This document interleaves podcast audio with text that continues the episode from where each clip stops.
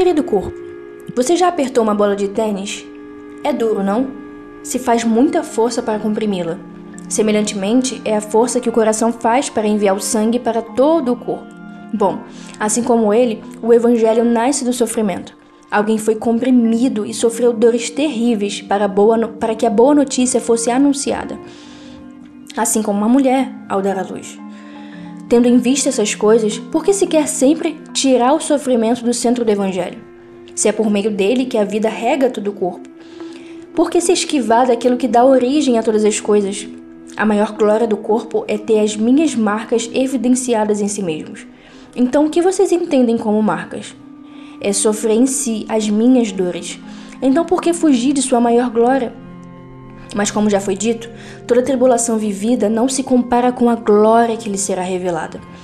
Pense nas alturas, no corpo de glória que terão. A vocês serão reservadas recompensas maravilhosas. Mas para isso, é necessário que vocês entendam a importância do Evangelho, do coração do corpo e do que realmente se trata essas coisas. Corrigir os fundamentos, voltar à origem, compreender a largura, a altura, o comprimento e a profundidade do meu amor por vocês.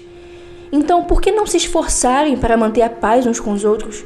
Por que não amar uns aos outros? Por que é tão difícil servir uns aos outros? Eu já não fiz todas essas coisas primeiro para que vocês tivessem vida? Eu não sirvo todos os dias, levando vida a cada um de vocês? Por que então é tão custoso fazer isso uns pelos outros? O coração precisa ser o centro de suas ações. Ele precisa estar em seus lábios ou boca. Ele precisa ser o motivo de suas criações, mãos. Precisa ser a sua direção, ó pés. Precisa ser o motivo de seus esforços, fígado. Precisa do seu filtro, rins. Precisa do seu alinhamento, coluna. Precisa ser a sua finalidade, ó útero tem de ter um lugar perto de vocês, pulmão. Precisa refletir nos olhos, seu assunto principal dos ouvidos precisa ser o centro do seu ser corpo. Com isso, aqui fica não só uma advertência a todo o corpo, mas a expressão de todo o meu amor por vocês pois foi para isso que morri. Porque assim como uma semente precisa morrer para gerar vida, assim morri para que tivessem vida em mim através do Evangelho.